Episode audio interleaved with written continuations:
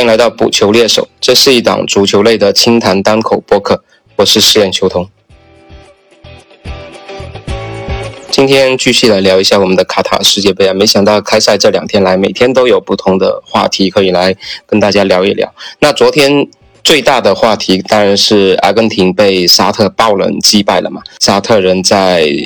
卢塞尔球场击败了本届的大热门阿根廷，这应该算得上是世界杯历史上排得上前三的一个最大冷门了。我们知道之前都有不少球迷一直在争论这种世界杯上的冷门的一些排序啊，包括一九五零年美国战胜了当时的巨无霸英格兰，包括九零年哎卡麦隆战胜了马拉多纳的阿根廷嘛，然后到了两千零二年。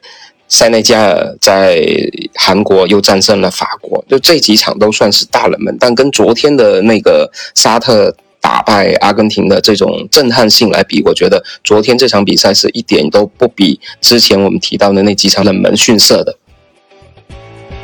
我们先简单回顾一下昨天的比赛进程啊。当梅西开场十分钟就轻松罚进点球的时候，我相信很多球迷，包括阿根廷人自己，都觉得比赛是在向自己预期的那个方向去进行。但是我们看到沙特并没有因为过早的失球而打乱自己的节奏，他不像卡塔尔一样，就是第一场被厄瓜多尔一搞懵了就节奏全乱。但是沙特人还是坚持既定的战术安排，他们这种全场的高位逼抢、贴身防守，让阿根廷人的进攻节奏都频频被打乱了。但我们看到，在这个过程中啊，似乎整个阿根廷人并没有感到这种过分的不安，因为毕竟实力的碾压就在那里的，而且还有更多的时间可以去慢慢争取到进球。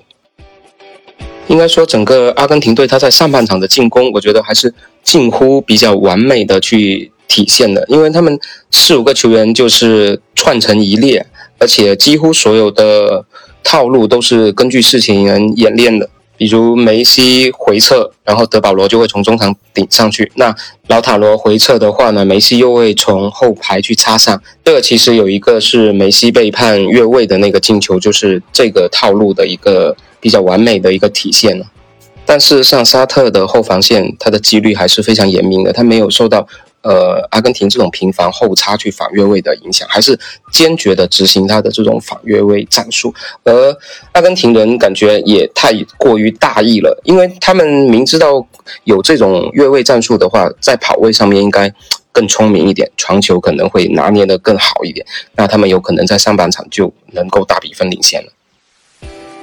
而这一切的直接反应，可能还在于球员的心理还是过于轻敌了。这种轻敌导致到。包括技术动作有一些可能不严谨，有一些可能处理球比较随意啊，这种很快在下半场就被沙特给利用了。你看，包括第一个球帕雷德斯的失误，第二球奥塔门迪的一个解围，这两个球都是原细节上的一个失误，就直接被沙特人给抓住了。而在球队落后之后，斯卡罗尼的一些对策感觉有一些让人看不懂。你看，包括帕雷德斯的下场，实际上会让他的。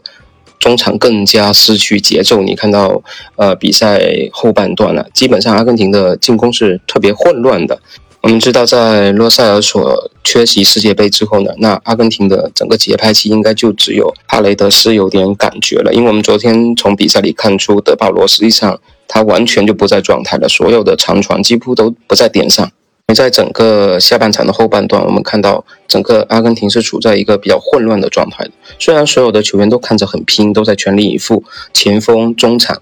都在滑铲，这不像以前的阿根廷说有点慵懒但所有人都很拼，但是拼完了之后，在进攻组织上面，他们其实就完全找不到方向的，并没有像我们预期的那样，一支顶级球队在落后的时候还是。能够很从容的去把比分扳回来，甚至去反超，那这一点我觉得斯卡罗尼和阿根廷是需要去反思的。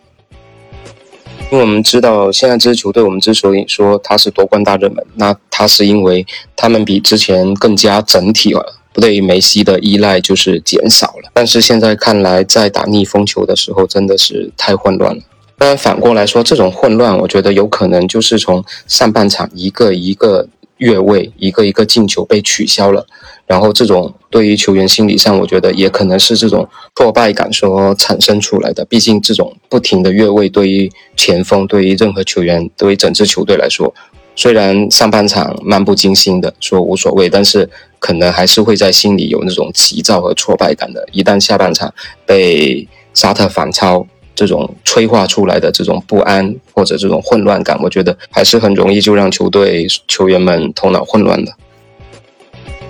当然，输掉第一场比赛被爆冷呢，也不是世界末日啊。我们知道，二零一零年世界杯上面，西班牙也输掉了第一场比赛嘛，但最后他们还是把冠军奖杯大力神杯抱回家了。然后，包括九零年的意大利世界杯，然后喀麦隆第一场也是击败了马拉多纳的阿根廷队嘛，但最后也没能阻挡马拉多纳带领球队杀进决赛。就像斯卡罗尼在赛后说的，球队还是必须要继续前进的。而且在昨天看了墨西哥跟波兰那场比较沉闷的比赛之后，我觉得阿根廷在调整状态，包括梅西自己状态的调整之后，后面两场还是很有机会去获胜，然后从小组出线的。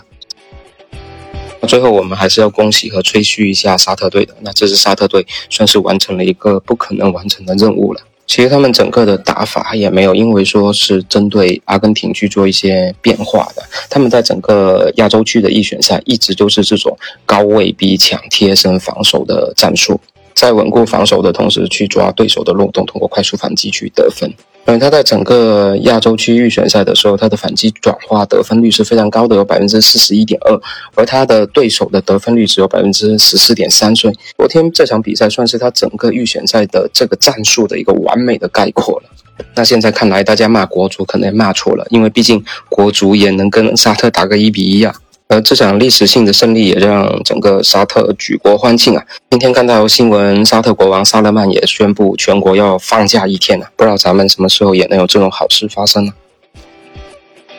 那最后再说句调侃的话，因为梅西在整个中东也算是半个主场了，因为我们知道他的大巴黎俱乐部是卡塔尔体育投资公司所拥有的嘛。然后梅西其实在今年也成为了沙特阿拉伯的一个旅游品牌大使，那据说这个签约费也是高达一亿欧元的。所以梅球王虽然输了比赛，但是也不用太过于气馁啊，毕竟你都是人家的品牌大使了，那输这场比赛就全当是赠送给他的这种活动激活吧。那还是希望梅西能带领阿根廷在后面的比赛表现得越来越好。感谢您收听本期的节目，我们下期再见。